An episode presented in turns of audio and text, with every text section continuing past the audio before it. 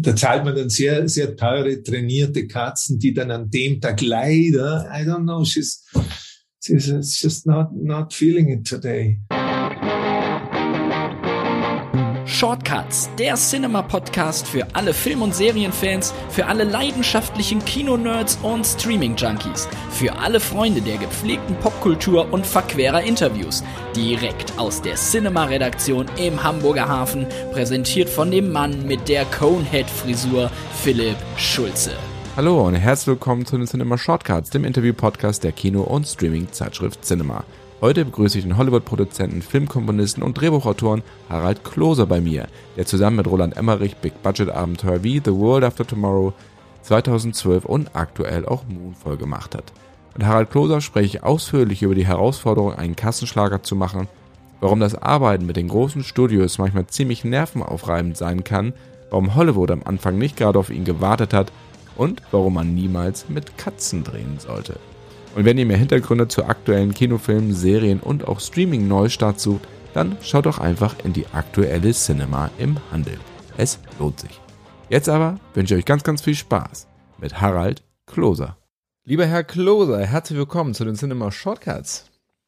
Hallo. Und viele Grüße nach LA.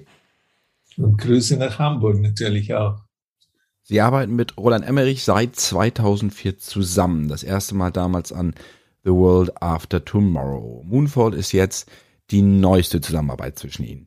Ähm, wie würden Sie den Film einordnen in Ihr gemeinsames Övre? Ich glaube, Moonfall ist ein Film, den die heutige Zeit ganz genau braucht. Das ist irgendwas, wo man äh, irgendwie den, den Human Spirit irgendwie äh, komplett sieht, was der in der Lage ist zu tun, wie Menschen auch gegen irgendeinen übermächtigen Gegner sich irgendwie äh, aufrappeln können und, und, und, und irgendwie zusammennehmen und das Beste in uns allen rausbringen können. Und irgendwie insofern passt es natürlich in die, in die Reihe der The Day After Tomorrow oder 2012 oder, oder auch Independence Day, weil in, in unserer Zeit, glaube ich, wollen wir sehen, wie die Menschen irgendwie besser sind, als sie vielleicht irgendwie in Wirklichkeit sind. Und das ist äh, ein bisschen Roland und mein, äh, mein Rezept, den Leuten ein bisschen so den guten Spiegel vorzuhalten. Ne? Viele Filme, die man heute sieht, da wird uns dieser Spiegel vorgehalten, wie wir, äh, wie wir eigentlich schlechter sind, als wir sein könnten wie wir unmoralischer sind, äh, als, als wir sein sollten. Und äh, Roland und, und ich versuchen irgendwie immer den Spiegel vorzuhalten. So toll können wir eigentlich auch sein, wenn wir zusammenarbeiten und wenn wir uns um die anderen kümmern und irgendwie das Beste im Menschen herausbringen, dann ist sogar der Mond, der auf die Erde fällt, irgendwie lösbar natürlich in unserer Zeit äh, ist es auch irgendwie der, der perfekte Film, irgendwie einfach mal so ein Popcorn zu nehmen und äh, also in Anführungszeichen sich anschnallen im Kino sitzen und zwei Stunden lang irgendwie äh, rausfliegen aus dieser grauen Zeit. Fehlt Ihnen das in, im gegenwärtigen Kino? Ja, ich meine, mir fällt es schon ab und an. Ne? natürlich hat sich das Kino auch so, es ist ja auch so blurry geworden, was wirklich im Kino ist und was, was man halt dann so zu Hause konsumiert auf den immer besser werdenden äh, Home Entertainment Systems. Aber es ist, glaube ich, schon eine, ein, ein Mangel an äh, Sachen, die, den, die, die das Gute und die, die positiven Seiten in, in uns Menschen aufzeichnen, meistens äh, aufzeichnen. Meistens blickt man schon auch in tiefe Abgründe, ne? so in, in, in dem, was, was wir so sehen. Auch im Kino, ne? die, die, die, die, die großen, auch zum Teil große Erfolge zeigen sehr, sehr dunkle Helden. Äh, wenn ich gerade jetzt an Joker denke oder so. Äh, unser, unsere Mission ist irgendwie den Menschen irgendwie was zu zeigen. So können wir es auch machen. Ein, ein guter Punkt, weil wir waren letztes Mal in der Redaktion so auf, auf der Suche nach richtig guten Komödien der letzten drei, vier, fünf Jahre. Äh, da ist uns nicht wirklich viel eingefallen. Also Sachen, die wirklich im Kino funktioniert haben, das waren dann eher so Direct-to-DVD Productions. in Deutschland, wie zum Beispiel Palm Springs, ein wundervoller Film. Ähm, aber scheint zum Beispiel auch das Komödiengenre in Hollywood gerade vollkommen vergessen zu sein, weil, wie Sie sagen, es muss immer ein Held mit Ecken und Kanten, es, die dunkle Seite muss betont werden. Und auch im Blockbuster-Kino ist das ja selbst bei Marvel und DC ist das ja auch mittlerweile gang und gäbe. Ja, und äh, weil Sie mich vorher gefragt haben, das ist irgendwie einfach so ein Genre, glaube ich, das hat auch Roland irgendwie erfunden, dieses, äh, wo die Welt untergehen kann, aber man kann auch noch einmal lachen dabei, aber ohne, dass es eine Komödie wird, weil der, der Humor aus der Situation kommt. Ich war jetzt gerade bei der Premiere hier in, in LA, habe ich mir das nochmal zum letzten Mal angetan, den Film selber anzuschauen mit meiner Familie und den Leuten, die halt da im Premierenkino saßen und, und ich glaube, da, da, da gehen einem äh, die Hände aus, wenn man die Lacher erzählen will, die da vorkommen, aber nicht als Komödie, sondern eben aus der Situation heraus. Und äh, Roland und ich sagen immer, bevor wir was anfangen, der Film muss mindestens die Leute einmal zum Lachen und zum Weinen bringen. Und wenn, wenn das irgendwie gelingt, ich glaube, das ist beim Unfall auch ein bisschen der Fall, dann haben wir, wie man so schön sagt, Mission accomplished. Was heißt angetan, weil sie den Film schon zehnmal gesehen haben oder 15 Mal gesehen haben?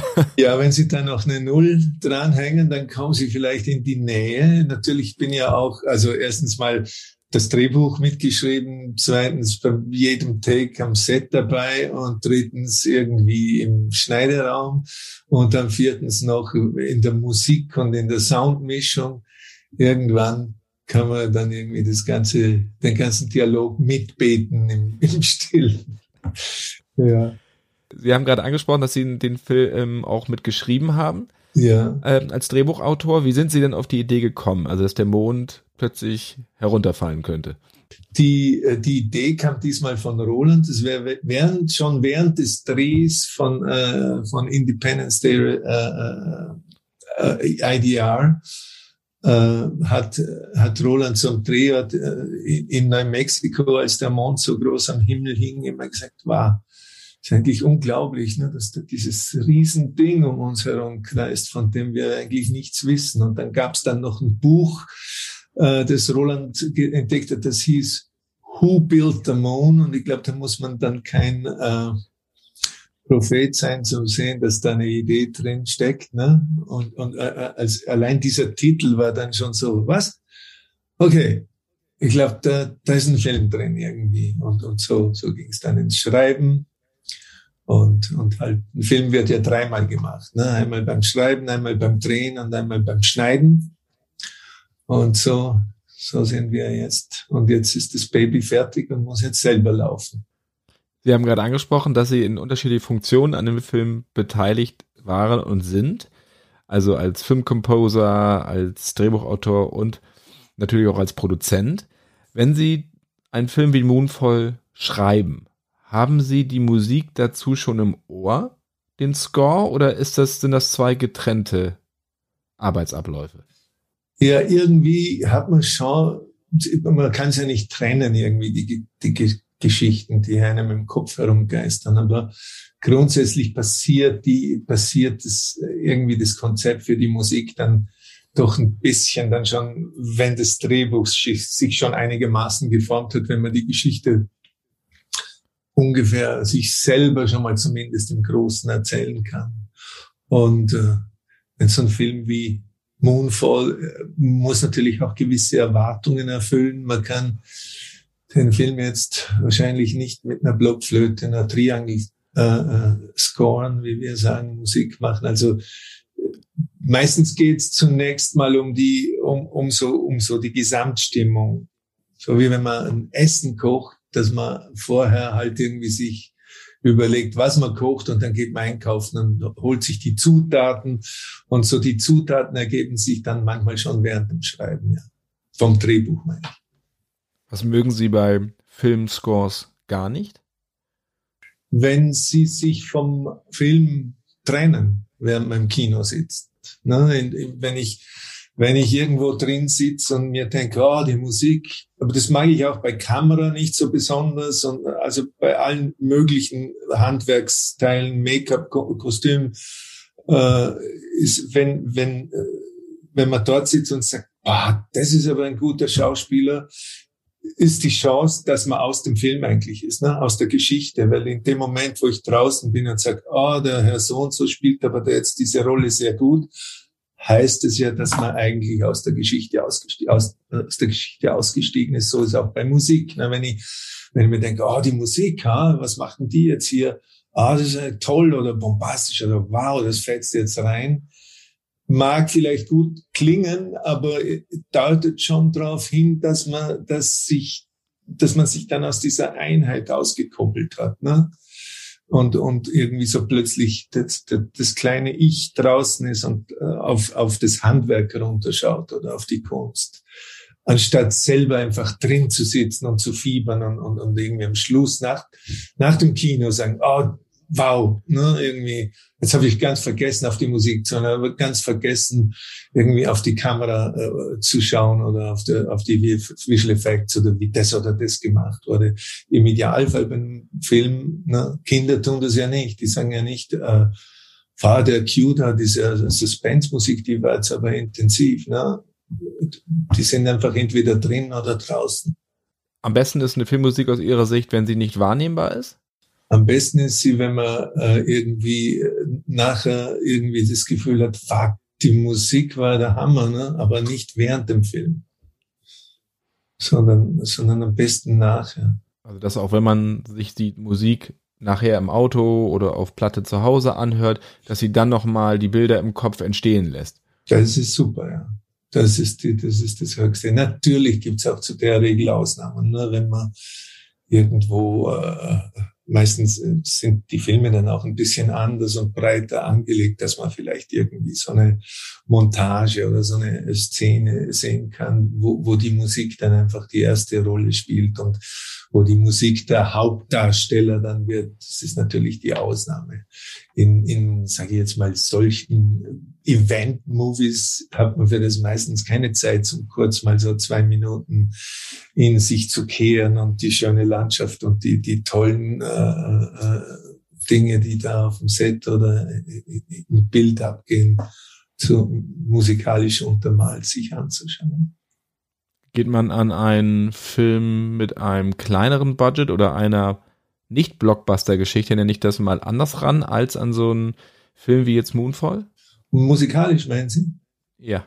Ja, klar. Das ist irgendwie so, natürlich, die, irgendwie die Musik, ja, also, das ist nur meine Meinung, ne? das kann jeder auch gerne anderer Meinung sein. In, in, meinen Augen ist die Musik irgendwie so, so wie ein zusätzlicher Schauspieler, der dritte, die dritte Kraft im, im, äh, im Kino. Und die, die muss natürlich sich irgendwie, muss sie was zu tun haben mit dem, was sonst noch da hinten abgeht. Ne? Wenn äh, irgendwie ein, äh, ein Kind durch den Wald rennt und wegläuft von, von, von irgendeinem sage ich jetzt mal einem Hund, dann kann ich mir schwer vorstellen, dass ein 100-Mann-Orchester mit riesen Taiko-Trommeln und, und, und Synthi-Sequenzern irgendwie dem dann adäquat irgendwie eine Einheit mit dem bildet. Also das ist das, was ich vorher gemeint habe. Man geht hat dann so die, die Ingredients äh, sich zurechtlegen. Ne? Ob man sagt, okay, das ist eine, äh, eine filigrane Geschichte über zwei Leute irgendwie in einer Stadt.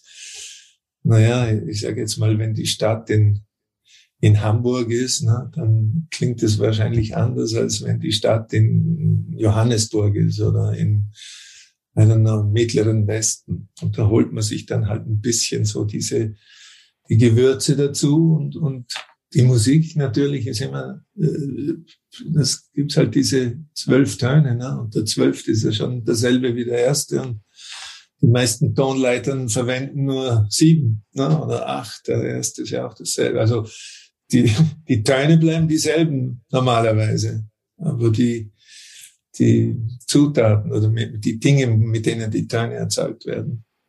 Entwickeln Sie auch eigene Instrumente? Ja, manchmal. Ich meine, bei dem Film 10.000, 10.000 BC, da haben wir einige Instrumente irgendwie so versucht selber zu bauen oder irgendwie so Ton, Töne zu generieren, tiefe Töne mit irgendwelchen Hörnern und, und äh, Rhythmen mit Steinen und so weiter. Das macht dann natürlich doppelt Spaß. Machen Sie das dann in Ihrem Studio oder fahren Sie dann in spezielle Orte oder wie muss man sich das vorstellen? Ja, da gibt's keine Regeln. Ne? Manchmal, äh, manchmal sind wir da, wir haben Sachen mitten in der Wüste aufgenommen in Afrika. Und manchmal geht man natürlich auch ins, in, ins Studio und st stellt sich die Mikros so hin, dass man mit ganz kleinen Elementen auch zum Teil große Sounds erzeugen kann. Und äh, da, da gibt's da, die Grenzen. Die Grenze ist man da selber, die eigene Vorstellungskraft ist die, ist die Grenze dazu.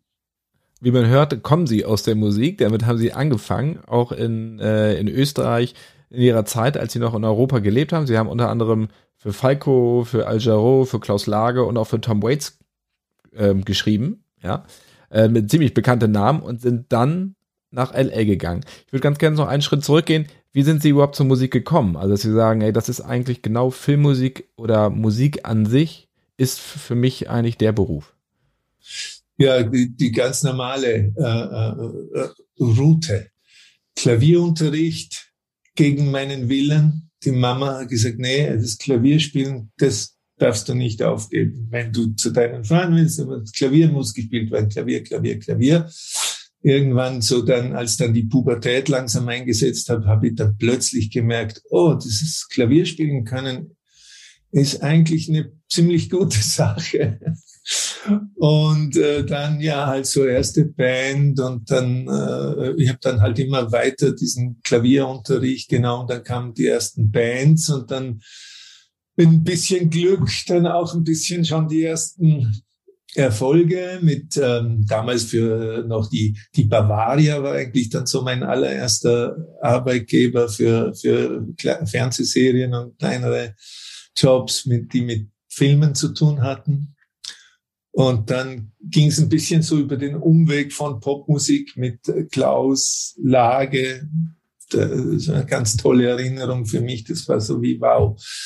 Eben noch war ich im, im Musikfestival in St. Gallen und da stand der Klaus da oben. Die haben mir gedacht, für den würde ich gern mal was machen. Und fast forward irgendwie ein Jahr oder so war es dann soweit. Mit viel Glück bisschen Talent natürlich gehört auch dazu und, und dann von Klaus ging es dann halt zu Falco und, und, und so weiter. Und dann äh, kam für mich irgendwann einfach der Punkt, dass, dass wenn man immer für andere schreibt und, und auch merkt die Limitationen, wenn ich, wenn ich einen Wunsch frei hätte, wäre natürlich ich am liebsten Klaus oder, oder Falco oder El Charo gewesen auf der Bühne. Und aber das kann ich leider nicht. Und so kam irgendwann dann halt mal auch das Gefühl, äh, könnte man denn mit Instrumentalmusik auch irgendwie sein Butterbrot verdienen. Und, und so hatte ich dann die ersten Chancen für Fernsehserien, Filme und dann ging es einfach mehr in die Richtung. Hatten Sie eine, also ein Vorbild, was Filmkomponisten angeht?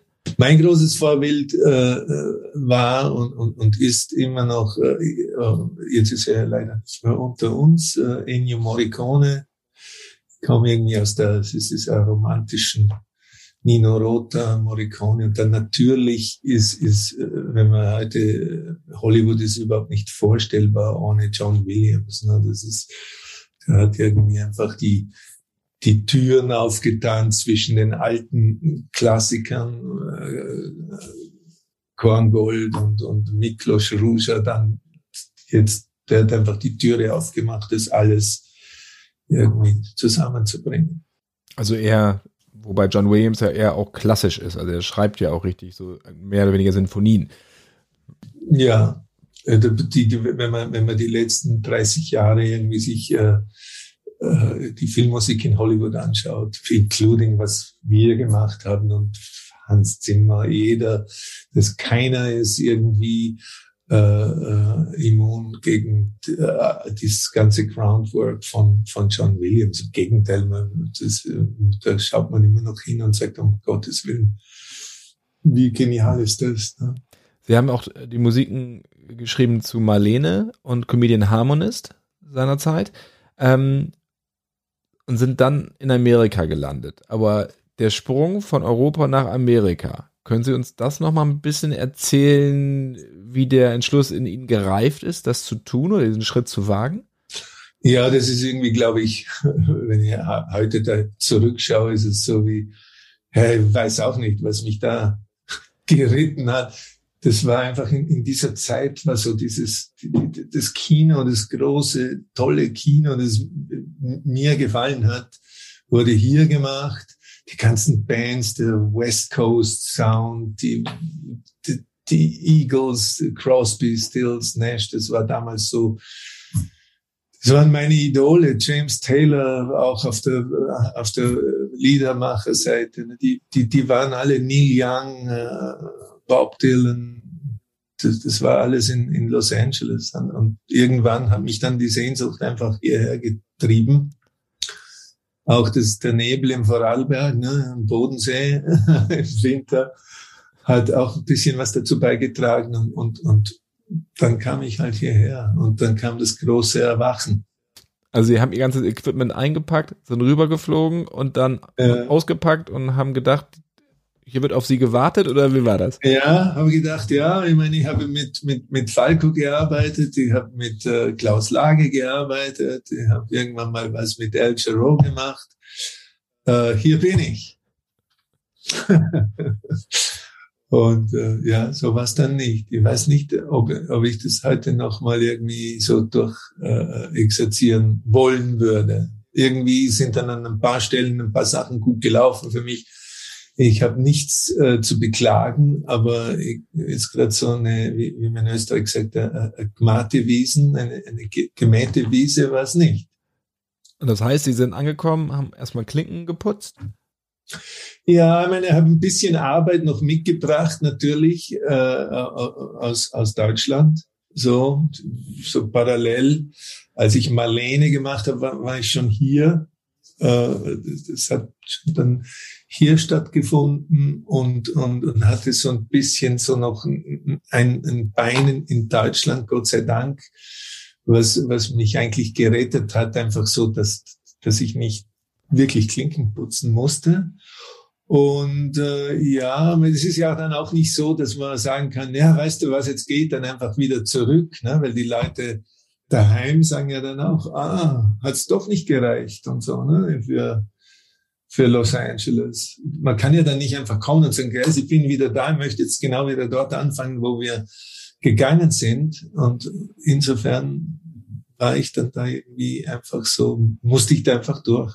War, war zum Teil schwierig. Meine, meine äh, Erinnerungen daran sind, sind zum Teil ziemlich äh, ähm, triste. Jetzt kann ich das mit einem Lächeln sagen, ne? aber das war so, das war die Durchhaltezeit. So. Was war so das Desillusionierendste damals? Ja, ein bisschen desillusionierend war für mich, dass ich, ich war ja relativ früh schon einfach aus persönlichen like, Bekanntschaften hatte ich den Roland kennengelernt. Und ich habe irgendwie herumgekrebst mit irgendeiner kleinen Fernsehserie und, und äh, habe mir dort schwer getan, diese Leute irgendwie zu, zu, zu pleasen und denen zu geben und, und irgendwie mich da reinzufinden, was die überhaupt wollen. Und dann irgendwie ging ich irgendwie auf einen Café mit Roland und, und, und da war dann am Zeitungskiosk, ah, Independence Day, biggest movie of all times. Und ich habe mir gedacht, was bin ich für ein Loser? Mein Freund hier, Roland, hat den größten Film aller Zeiten und ich kriege einmal eine kleine Fernsehserie halbwegs so gebacken, dass sie, dass den Leuten da gefällt ich krieg noch irgendwie 20 Seiten Notes, was ich alles ändern muss und, und, und, und das Ganze um natürlich ein Butterbrot äh, als Bezahlung. Das war, das kann mich erinnern, das war so, wow, okay, ich glaube, ich bin einfach nicht der Richtige für das. Ne? Und wie kam das dann weiter? Sie haben gesagt, Sie kannten Roland vorher schon. Wurde es dann intensiviert bei den Dreharbeiten auch zu 13th Floor? Das war ja vom Roland auch produziert, der Film damals. Und da haben sie dann ja auch aktiv mitgearbeitet, wie das. Äh, da haben sie den Score ja auch komponiert. Ja, bei, äh, das, das war eigentlich so mein, mein, mein erster kleiner Schritt. Äh, da, da war es so, ich war mit Roland befreundet. Wir waren so interessanterweise so Freunde, die so miteinander irgendwie ausgegangen sind und über Gott und die Welt und Bücher und, und alles Mögliche gesprochen haben. Aber irgendwie war das so, das war das so wie wenn, wie wenn ich jetzt da mit, mit, äh, äh, mit Paul McCartney auf einen Café gehen würde, ich auch nicht sagen, hey, Paul, kann ich bei den Beatles mitspielen? Ne? Und so, das war immer so einfach eine Freundschaft. Und dann äh, gab es irgendwann mal, hat mich dann der Regisseur von äh, 13th äh, Floor, Josef Rusnak, gefragt, ob ich ein Demo machen will. Und sie würden das aber einfach ohne meinen Namen irgendwie so sich. Sie hatten so zwei, drei Leute und äh, auch den Komponisten, mit dem Roland schon gearbeitet hatte, war da auch dabei. Und da gab es irgendwie dann so drei namenlose Tapes, die sie sich angehört haben für 13th Floor. Und da habe ich dann irgendwann mal, äh, habe mich dann äh, Roland und Josef angerufen und gesagt, hey, da irgendwie, da gab's ein Tape, das ist, that's it, that's the music for the movie and it happens to be yours. Und so, so, so ging's dann los. Und die Möglichkeit habe ich mir dann natürlich nicht nehmen lassen und habe hab mich da äh, dann wirklich äh, versucht, ganz tief rein zu knien, wie man bei uns sagt. Und, und das ist dann ganz gut geworden. Und von da ging es dann ein bisschen leichter. Es ist, es, ist, es ist nie so, dass es, äh, es ist nie so ein Home Run in meinem Leben gewesen, aber es, ist, da gab es dann wieder einen, einen, schönen Anstieg auf eine Anhöhe und dann kamen wieder neue äh, äh, Challenges.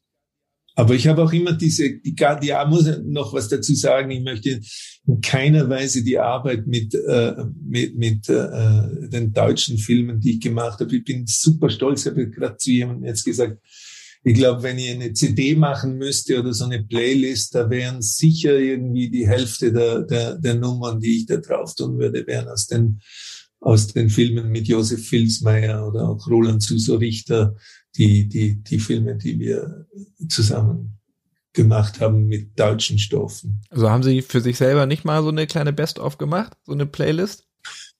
Ja, manchmal mache ich für, für mich, nicht für mich, aber für, für wenn, wenn jemand so ein bisschen wissen will, mit welchen zehn Stücken ich vielleicht an der Himmelspforte anklopfen würde, die so, das, sowas gibt's dann schon, ja.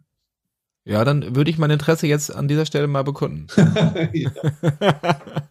Was Sie persönlich von Ihrer Arbeit äh, am wichtigsten achten oder am liebsten mögen? Ja, ich meine, wichtig, also es gibt ja zwei Kriterien. Das Wichtige ist, die größten Filme natürlich äh, sind, sind wahrscheinlich wichtig und dann gibt's halt in jedem Film gibt's zum Teil so Stücke, die, die halt so als Musik, ne, wenn wir denken, okay, diese Musik, die repräsentiert irgendwie was, äh, was in mir vorgeht, ne, oder was, was, was mir, was mir gefällt. Aber ich kann gleich mal sagen, die, die, das, die, das Hauptthema von Marlene, von diesem Film, obwohl der Film jetzt nicht der Wahnsinnserfolg war, den man sich erwartet hat in, in Deutschland, das, das, das, das Main-Thema von Marlene ist ganz oben auf meiner Liste. 13 Floor hatten wir drüber gesprochen. Da muss ich einen kleinen, äh, kleinen Schwenker machen, weil zu der Zeit war ich nämlich auch gerade in L.A., hab da gewohnt und auch gearbeitet. Und da war ich auch auf einer Premiere von Talons Flow. Und ich meine, da hätten wir uns auch kennengelernt. Ähm, aber das ist ja in der Tat schon 22 Jahre her. Oder 23 sogar oh, schon. Ähm, da habe ich mir jetzt gerade, als wir drüber sprachen, erinnert, dachte, da war doch eine Premiere, da war doch etwas. Ja, genau. Das, war, das waren gerade ihre Anfangstage. Das, das war sehr, sehr interessant. Das waren meine, zumindest meine Anfangstage hier in, in Los Angeles, ja. Und Sie sind ja nicht nur Komponist, das hatten wir vor eingangs ja auch erwähnt, sondern auch Produzent. Ja, das ist jetzt so, Roland ist das irgendwie dann entstanden, als Roland Day After Tomorrow gemacht hat und äh, ich dann dort die Musik äh, komponiert habe. In der Zeit hatten wir uns halt viel gesehen und ist dann so die Freundschaft in so eine Arbeitsfreundschaft übergegangen und, und äh, ich war dann auch öfter im Schneideraum und habe ein bisschen mit herumgeschoben am Schnitt, weil ich ge gesagt habe, das ist nicht der Fehler der Musik hier. der, der Schnitt stimmt nicht, ja, das musst du so und so und so machen. Und dann äh, hat, glaube ich, Roland ein bisschen da so mein, mein Geschichtenerzähler-Talent äh, über die Musik hinausgehen ein bisschen erkannt und hat dann dann hatten wir dann in der Zeit so ein bisschen diese Idee, was zu machen, so was Prähistorisches. Was mir natürlich, äh, wie ich schon gesagt habe, super gefallen hat, weil da konnte man mit Instrumenten diese ganzen Zutaten dafür, so äh, äh irgendwelche Hörner, Muscheln, äh, äh, tiefe Töne, erdige Sounds, das, das war, das war damals ein, ein, ein Riesenspielplatz für, für Sound und Musik. Und da haben wir dann zusammen die erste Geschichte geschrieben, halt als Drehbuch. Und es wurde dann ein Film gleich, also da ging es dann ab für mich. Ne? Meine Drehbuchkarriere ging steil. Die ersten zwei Drehbücher, die ich geschrieben habe, wurden beide riesige Filme und, und ähm, über Billionen am Boxoffice eingespielt. Ne? Also meine, da habe ich sogar Roland geschlagen mit meinen beiden ersten Drehbüchern.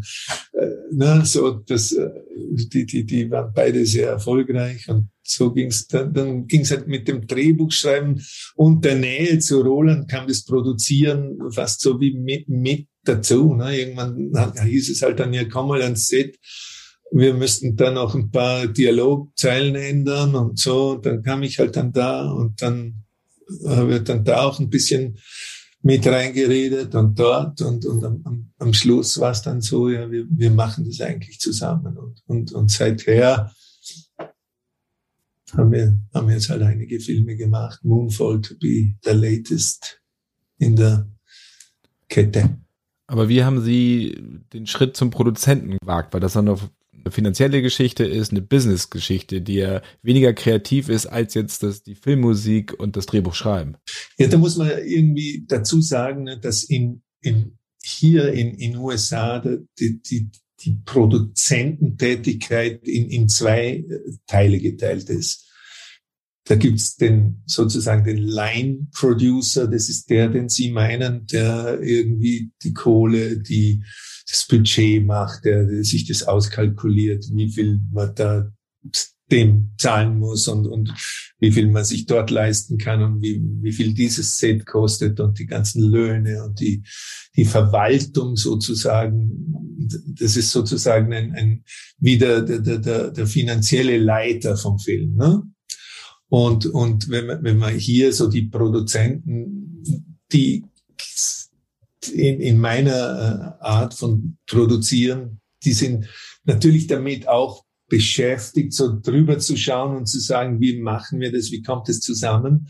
Aber grundsätzlich ist es hauptsächlich, geht es um kreative Dinge, geht es um, wen besetzen wir, wie, wie stellt man das Team zusammen, wer ist der geeignete erste Assistent, äh, First Assistant Director, wer ist der geeignete Kameramann, fängt auch an von, ah, wo könnte man das drehen oder wie kann man das, da, da muss man das Drehbuch wieder ändern, sagen, das können wir nicht machen. Da, wir, wir wollen jetzt nicht die ganze, äh, alle Leute da einmal durchs Wasser gehen lassen, damit sie hinten nass wieder rauskommen. Da müssen wir sie 20 Mal umziehen. Also lass uns hier im Drehbuch eine Brücke bauen oder no kids, no fire, no uh, animals, vor allem keine Katzen.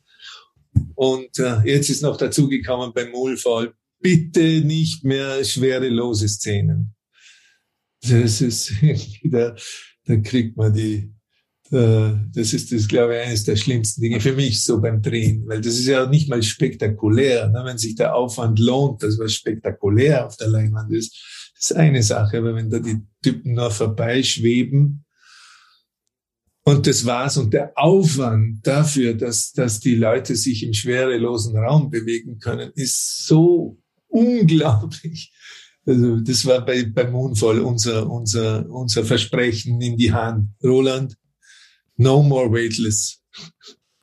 Versprochen. Was war so schwierig daran? Also das an Seilen zu hängen, dann diese Greenscreen? Ja, das ist das Schwierige dran ist, dass was normalerweise irgendwie 15 Minuten dauern würde, ein Typ reinkommt, was sagt und wieder weggeht und sich umguckt und sagt Tschüss, dauert da irgendwie drei Stunden, ne? weil der Typ muss in einen, in einen Raumanzug, der Helm muss hoch, das Mikro muss, dann wird er aufgehängt und dann muss ja die Decke da aufgemacht werden, wo er durchschweben soll und dann das Tempo und dann, ob der sich da im richtigen Schwung umdreht und, und, und so weiter. Und dabei im Film ist da gar nichts geschehen. Ne? Nur hier haben wir zwei Leute einen Satz zueinander gesagt und sind, sind wieder weggegangen.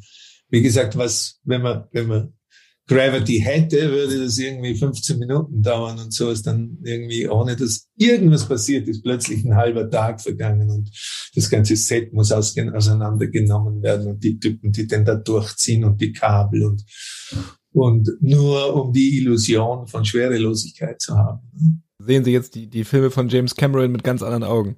Mit ganz anderen. Und warum Katzen? Weil die unberechenbar sind? Ja, Katzen kann man halt nicht, nicht wirklich sagen, was sie tun sollen. Ne? wenn, wenn man Glück hat, passiert und wenn man kein Glück hat, dann, okay, let's try again. Mieze, mieze, mieze. Gab es da schon mal so eine, so eine Geschichte vom Set mit, mit Katzen, dass sie gesagt haben, dann machen wir das auch nicht mehr? Ja, also jetzt in Moonfall gibt's eine Katze, aber die ist Gott sei Dank so, wir, wir sind ja jetzt beim Schreiben auch so, ne, dass, man, dass man das dann so sagt, okay, also dann müssen wir das einfach so schreiben, dass dann irgendwann hinten noch, wenn wir da längst schon weg sind, der Kamera auf dieser Katze sein kann, bis die dann endlich vielleicht doch aufsteht und das Futter da ist oder, oder, oder nicht oder vielleicht dann doch noch mal miaut oder so. Ne? Und da zahlt man dann sehr, sehr teure, trainierte Katzen, die dann an dem Tag leider, I don't know, she's, she's just not, not feeling it today. Also Hunde sind ja da, Gott sei Dank anders. Ne? She's, she's not feeling it today. Für eine Katze yeah. finde ich sehr schön, ja.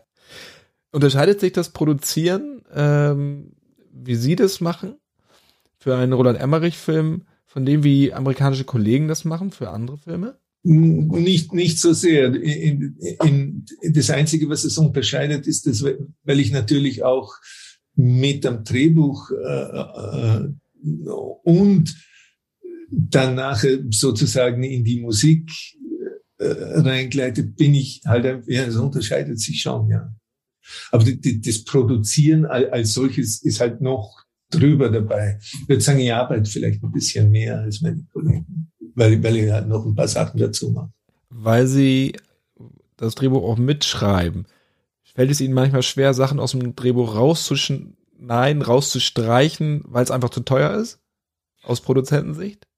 Ja, ich meine, das, natürlich verliebt man sich in, in, in Dinge, aber gerade weil wir das schon so oft gemacht haben und, und ich auch Roland natürlich gut kenne und wir uns gut kennen, kann man irrsinnig viel schon auf dem, auf dem Drehbuch sagen, das, das ist nicht machbar oder doch, ne, da ist der Roland halt dafür äh, so, ein, äh, so ein Genie in dem, was er macht, ne, dass er sagen kann, okay, wenn man das machen will, dann muss ich das so drehen. Dann kann ich den Schuss haben, den, das dazwischen ist ein Visual Effekt, da kann man reinschreiben, was man will. Da kannst du irgendwann go nuts, weil das kostet, was es kostet.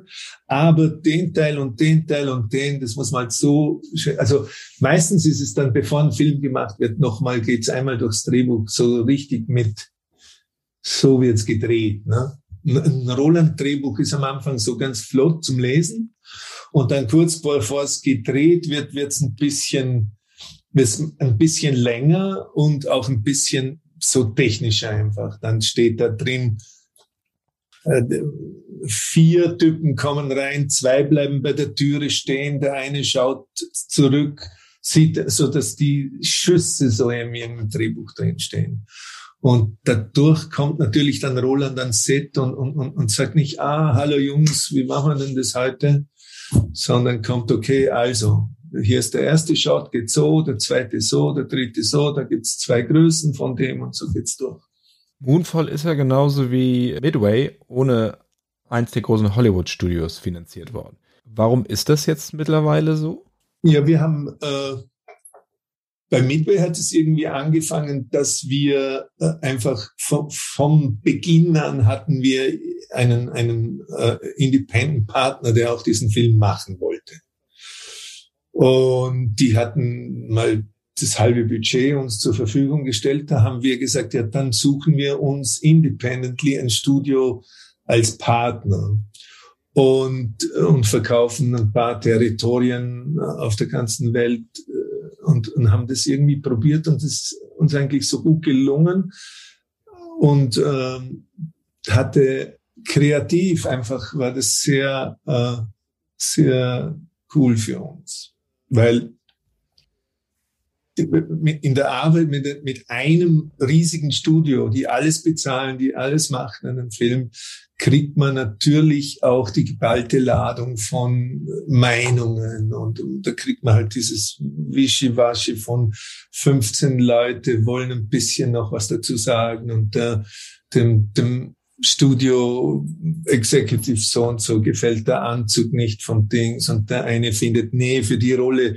passt der Schauspieler nicht so gut. Also die, die, der ganze kreative Prozess äh, bei, bei Midway, als wir das zum ersten Mal gemacht haben, war so äh, appealing irgendwie für uns, dass wir als Moonfall anstand einfach gesagt, lass uns das ja auch so probieren und das hat, hat, hat sich dann einfach, da hatten wir dann auch schon ein bisschen Übung und das hat sich dann auch so machen lassen. Und wie gesagt, es, es gibt natürlich alles minus Covid. Ne? Als dann Covid dazu kam, hat, hat sich natürlich alles verändert. Und aber der kreative Prozess ist, ist, ist einfach so lebendiger, weniger demokratischer, also weniger ah, den muss man jetzt auch noch lesen. Und der, der, also wenn man den jetzt da besetzt, dann muss man in der Rolle vielleicht dann dem eine Freude machen. Den Studio hätte, würde gern lieber diesen Schauspieler sehen. Oder es geht bis zu Kostüm, bis zu Make-up, bis zu, äh, ob die Couch rot oder grün ist oder, äh, also diese ganzen Sachen sind natürlich in, in der Art viel spannender für uns, weil wenn es Roland gefällt, wenn wir einen Schauspieler gut finden und sagen, glaubt, der ist cool, ne, den, den besetzen wir, dann that's it. Und im, im Studiosystem fängt dann ein riesen Approval-Prozess an von, ja, der muss approven und der und Marketing muss approven und, und die Posse, die ganz oberen müssen das auch noch approven und so weiter. Was war so das, das Absurdeste, in der Arbeit mit den großen Studios, äh, wo sie sagen, also darüber müssen wir uns jetzt wirklich unterhalten? Ja, gab schon so Dinge, ne, in, in also nicht in der Reihenfolge, dass das das Absurdeste war, aber als, als wir zum Beispiel White House Down gemacht haben mit äh, Jamie Foxx als, als Präsident, das war irgendwie ein Riesenprozess, das irgendwie zu, zu, zu abgesegnet zu kriegen. Und dann, dann das Absurde daran war dann, dass Jamie Foxx wollte dann natürlich als Präsident auch so schöne Maßanzüge anziehen und die Studie fand immer, das sei zu tailored. Er sieht zu sportlich aus, nicht? Und da ging es dann so dem Studio ein Foto schicken von Jamie Foxxes Präsidentenanzug. Dann haben die das okay. Dann am nächsten Tag äh, ging Jamie Foxx zum Kostüm hat den Anzug geholt, hat beim eigenen Schneider wieder die, die, die, die, das taillieren lassen auf Taille und kam dann am Morgen zum Dreh mit einem nice taillierten Anzug und dann kamen die Dailies zum Studio und dort haben die Bosse dann gesagt, ja, das ist nicht presidential, der, der, der Anzug ist zu tailliert und die Krawatte ist zu hip und der Präsident muss irgendwie so middle of the road, muss halt so Kutten eher so an, anziehen. Ja, solche Dinge gibt's halt dann. Und das geht bei der Frisur der Hauptdarstellerin, bei den Fingernägeln, bei den alles Mögliche. Also das Studio konnte sich zum Beispiel auch einen afroamerikanischen Präsidenten zu dem Zeitpunkt nicht vorstellen. Ich, schon, das, das muss ich sagen, das konnten sie schon, aber sie konnten sich nicht unbedingt Jamie Foxx vorstellen, äh, weil der war ihnen ein bisschen zu hip und zu, zu, wie sagt man, bei uns salopp. Also so mit, also Mutfall auch gar nicht keinem großen Studio angeboten. Nee, das ging, das haben wir dann so, da waren wir äh, noch im, sage ich jetzt mal, im äh, Modus von Midway. Das haben gesagt, wow, das war super, so machen wir das jetzt wieder. Und es ging dann auch gleich so. Wir hatten das Drehbuch geschrieben, wir haben einen kleinen, klitzekleinen Trailer gemacht. Da gab es noch keine, es war nur so ein Visual Effect Shot. Da haben wir so drunter eine, eine Ansprache von John F. Kennedy äh, gelegt, die sagt so, why do we go to the moon? Uh, not because it's easy, but because it's hard. Da hatten wir so einen Shot und haben das Drehbuch in Cannes und haben dann die ganze Welt in Cannes aufgrund dieses Trailers und des Drehbuchs verkauft und hatten dann auch Lionsgate an Bord und, und hatten das, den Film eigentlich dann beisammen. So, oh wow, okay, Green Light. Wir machen das Green Light, nicht das Studio. Und äh, das äh, war dann alles super, super. Und dann die große Challenge kam dann natürlich mit der Pandemie, wo sich dann alles schlagartig verändert hat und wir äh, aber selbst da waren wir als kleine Operation viel äh, äh, wendiger. Wir konnten sagen, okay, dann machen wir es halt so, okay, dann schieben wir das daher und dann tun wir das da und so. Solange wir das versichert kriegen, ähm, können wir das machen. So wir das Ding so, come on, wir geben nicht auf jetzt. Da haben sie ja in Montreal gedreht und dann war auch unter anderem ähm, fiel ja Stanley Tucci aus, weil der nicht von London rüberkam und dann, ne? Ich kenne das Roland schon erzählt. Das hatte ja. Roland erzählt, genau, und dass Penya dann äh, dafür gecastet wurde und schnell dann rübergeschifft wurde und da auch nochmal in Kanada in Kanada Quarantäne musste, richtig? In die Quarantäne noch musste, ja. Und noch, was vielleicht Roland nicht weiß, am Tag davor äh, noch angerufen hat und gesagt hat, oh shit, guys, my passport actually has uh, expired. Hat Michael Pena gesagt.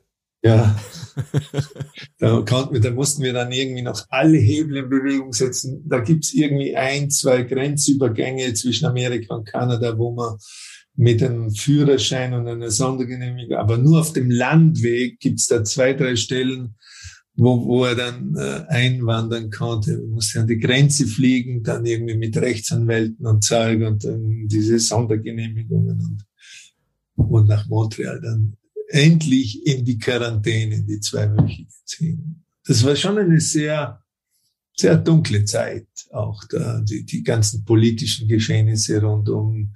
Da waren ja gerade diese, diese Ausschreitungen auch in, in, in Washington und, und alle möglichen Unruhen und Verrücktheiten, die wir über uns ergehen haben lassen müssten. Am Set ne, ging es zum Teil zwischen Drehs, kamen, kamen plötzlich alle auf dem iPhone und dann gesagt, they're actually storming the US Capitol. Was? Wir drehen hier einen Film Mond und auf der Erde stürmen die Idioten ins Kapitol, ne? Während unserem, während unserem Take.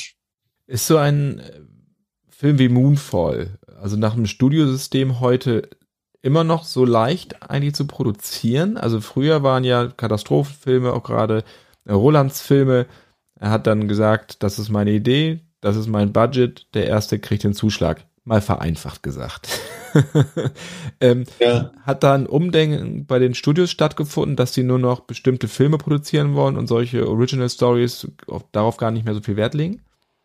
Ja gut, das lässt sich ja nicht übersehen, ne, dass wir äh, im Kino nur noch bekannte IPs, wie man sagt, ne, sieht, ob das Prequels, Sequels, Teil 5, Teil 7, Teil 9, Teil 11. Äh, das Wichtigste ist, glaube ich, einfach so äh, bloß nichts Originelles und bloß nichts Neues. Ne? Also da gibt's ein Umdenken, ja klar. Das ist, äh, das kann man, kann man nicht anders sagen. Wird das weiter anhalten? Ja, wenn ich das wüsste, ich meine, äh, im Moment, wenn Sie mich gefragt hätten vor sieben Jahren, wie viele, wie viele Superhero-Movies das man noch machen kann, hätte ich damals gesagt, ja, vielleicht noch ein, zwei, drei, aber dann muss es doch irgendwann mal vorbei sein. Ne? Das, äh, aber obviously it's not. Es gibt die, der letzte Batman ist der letzte Batman, bis der nächste Batman halt gemacht wird. Und dann kommen wieder drei und dann geht's wieder weiter und die Fast and Furious und die, die, die IPs ist, hat natürlich auch damit zu tun, dass die, die Leinwand im Kino ist so groß und die Leinwand zu Hause ist auch schon ziemlich groß. Also muss man irgendwas machen, was das rechtfertigt, dass man das nicht zu Hause auf dem Flatscreen mit seinem 7-1 Surround oder es ja zu Hause auch schon Atmos, Sound und, und alle möglichen Dinge.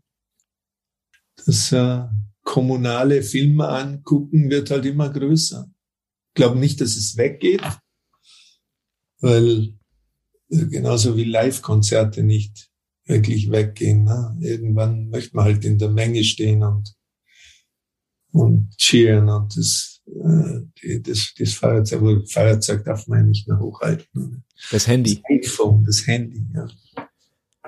Gerade bei dem aktuellen Spider-Man ist es mir halt sehr aufgefallen, dass ein sehr kurzweiliger Film, aber, was Sie auch sagten, Sequel, Prequel, es wird Kasse eigentlich damit gemacht oder der Erfolg generiert sich aus alten Spider-Man-Darstellern und alten Bösewichten. Ja, so, so, das spricht ja ein bisschen auch für unsere Zeit, unsere, die ganze Kultur, äh, Musik. Äh, es ist ja auch ein bisschen alles so, dass im Moment fällt irgendwie so ein, so ein Movement. Ne? In, in, in, äh, gewissen Zeiten äh, gibt es so kulturelle Movements. Das ist im Moment sicher nicht, nicht der Fall. Die, die Events, die Pandemie hat jetzt oder auch davor diese ganze Polarisation der Gesellschaft hat keine die, die hat kein, kein Movement hervorgerufen. Es gibt, gibt in der Musik, gibt äh, nirgends in der Kunst, finde ich, so, wo, wo sich eine ganze Generation mit ihrer Kultur, mit ihrem, mit ihrer Kunst gegen irgendwas auflehnt. Das, und das, das resultiert dann in diesem Recycle von Zeug, das halt funktioniert. Ne? So wie, wie damals früher in, in, in Deutschland. Ja. Winnetou 1 und 2 und 3 und Ding und der Karl May und der nächste K und äh, äh, die, die, die, diese, ja, diese Konserven werden jetzt halt irgendwie aufgekocht, solange man sie noch aufkochen kann. Roland sagte mir nämlich damals, als ich äh, letztes Jahr mit ihm gesprochen hatte, als er sich die ersten Marvel-Filme angeguckt hat, hat er, hat er halt gesagt ähm, oder gedacht für sich, äh, die haben doch von mir geklaut, das habe ich doch alles schon mal gemacht. Nämlich ja. Independence Day losgehend, ähm, dieses, äh, diese opulenten Bilder, diese, diese Special Effects.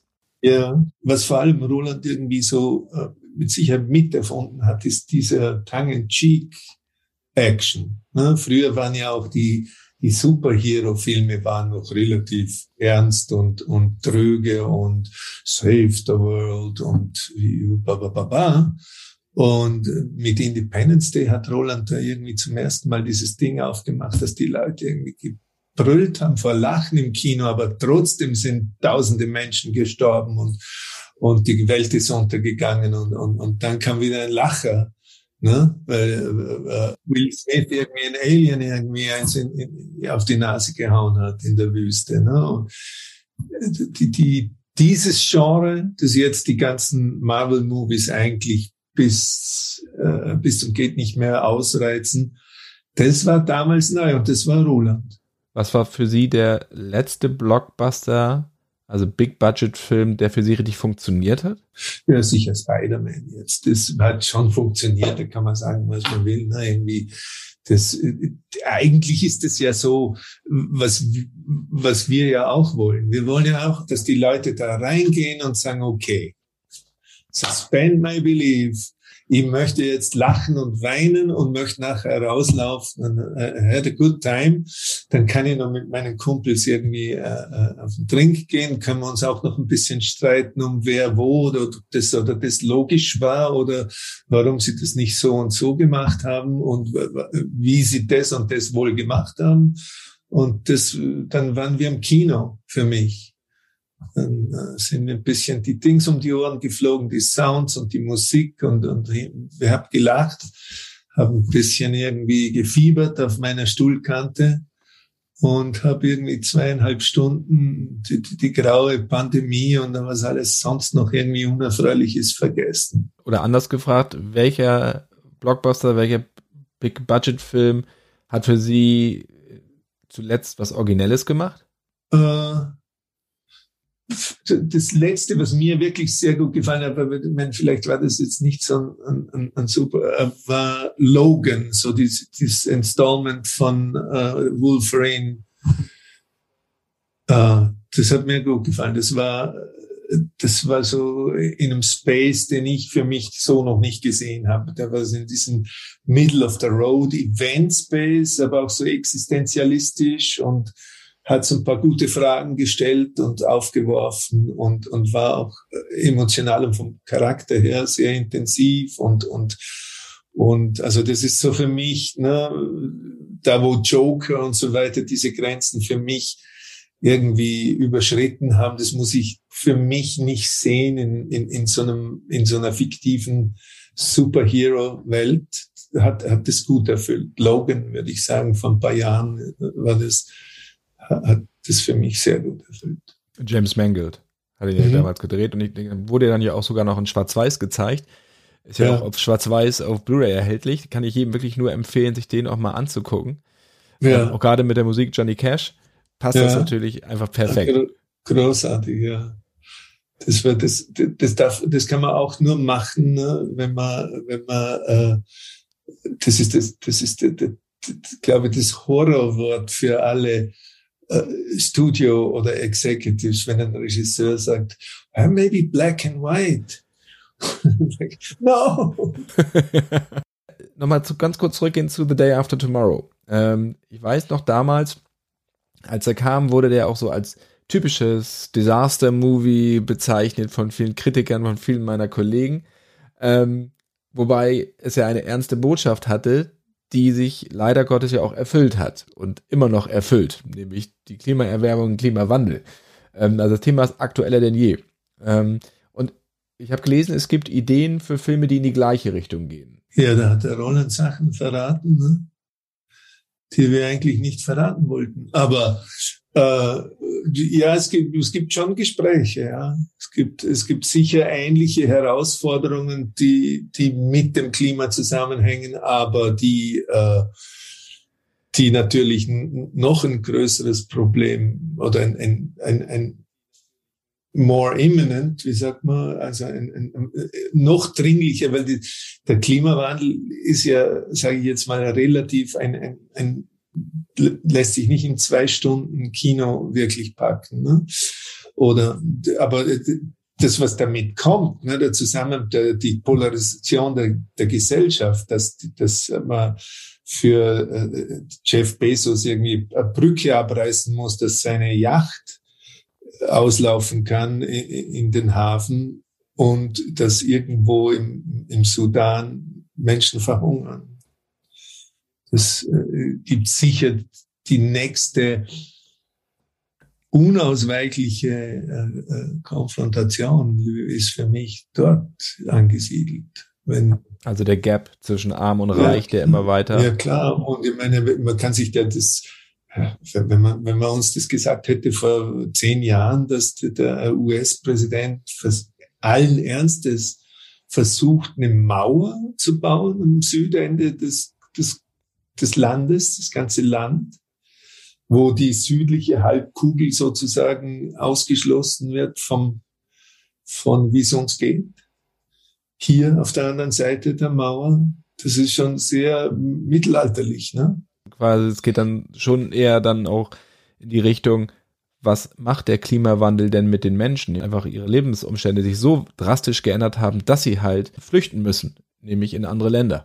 Es ist da, dort ist sicherlich, sage ich jetzt mal, der, der, der zukünftige Konflikt äh, auf unserem Planeten als nächstes, mit dem wir uns beschäftigen müssen. Und, und, und das hat ja damals der Day After Tomorrow, die Rolands irgendwie geniale Idee war ja da, dass er sozusagen so einen einen Mustersturm gemacht hat, ne? Äh, äh, so ein, ein kataklystischer, so ein Mega-Event, einmal so als Warnschuh, so, das ist dann, was kommt. Es geht jetzt zwar wieder weg. Und ich meine, heute ist ja ungefähr das, was wir erleben. Ne? Am Anfang war ja das Fernsehen der große Konkurrent zu Hollywood. Dann kam die VHS, dann kam die DVD. Nun ist es Streaming. Die vorherigen Sachen hat das Kino alles überlebt. weil es halt immer einen Gegenentwurf hatte, nämlich das gemeinsame Schauen, die großen Effekte. Jetzt ist es das Streaming und ein wirklich ernstzunehmender Konkurrent geworden. Ähm, wie sehen Sie das? Hat Hollywood da irgendeinen Trend verschlafen?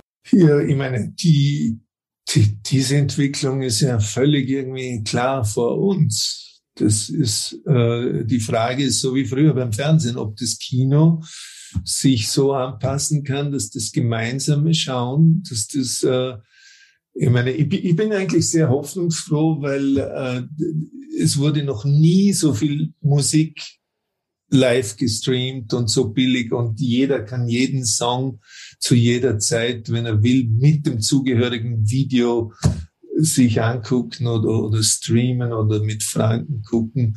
Und noch nie, obviously, gab es so viele Live-Gigs und, und, und äh, äh, Bands, die, die, die Rolling Stones füllen immer noch die Stadien. Ne? Die in den äh, 80-Jährige, die, also ich, ich glaube, dass, da muss sich halt das, das Programm muss sich anpassen. Natürlich ist es schwierig, einen, einen kleinen stillen Film, äh, wie, wie das früher noch gab, vor 20, 30 Jahren, der ein Hit werden konnte, in die Kino zu bringen, auf die großen Leinwände.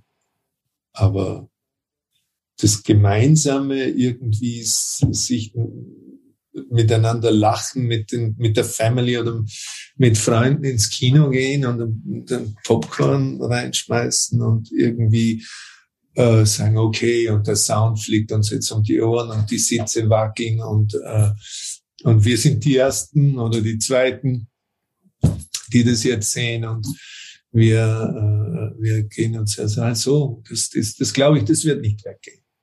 Das wird eher noch besser, habe ich das Gefühl. Es wird noch, noch mehr immersive und Sound wird immer besser.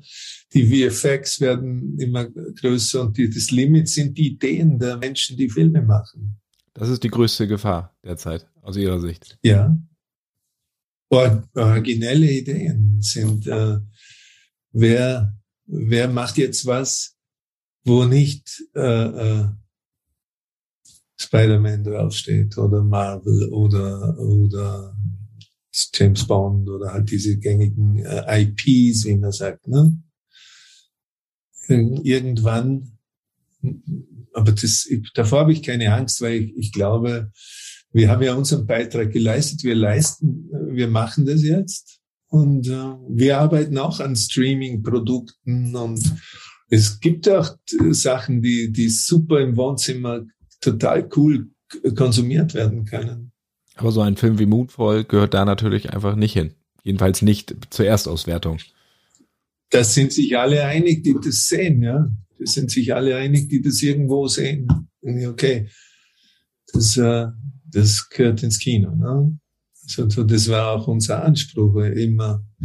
Was, was kann man den Leuten zeigen, wo sie ein bisschen vorrücken im Sitz und sagen, holy shit. Wow, wie haben Sie denn das gemacht? Lieber Herr Kloser, vielen, vielen Dank. Dann wünsche ich Ihnen ganz, ganz viel Erfolg mit Moonfall, auch für die nächsten Projekte, die daran folgen. Da schreiben Sie ja offensichtlich schon dran. Bisschen. Ein bisschen sogar. Wann geht's dann in die große Phase mit dem Schreiben für die neuen Projekte? Ja, jetzt, jetzt kommt ein bisschen so die, die kleine Phase, die Stille, die, wo, wo, wo man einfach nur so die Köpfe zusammensteckt und äh, und dann hoffentlich im Herbst äh, geht's dann wieder in eine, eine intensivere Phase von Produktion oder möglichen Produktionen. Das heißt, Sie schreiben jetzt bis Herbst an dem Drehbuch? Ja, nicht alleine. Wir, wir schreiben an paar verschiedenen Projekten. Wie gesagt, eins, eins zu eins ist auch so ein Streamer, großes Streamer-Projekt, bei Roland sind ja die Bilder, egal wo sie kommen, immer ein bisschen größer als bei anderen. Dann gibt's eine Idee, äh, die, die wir sehr spannend finden. Und dann gibt's natürlich auch andere Filme noch, ja. Dafür alles Gute und viel Erfolg und dann hoffentlich bis ganz bald. Viele Grüße nach LA. Okay. Tschüss, danke. Tschüss.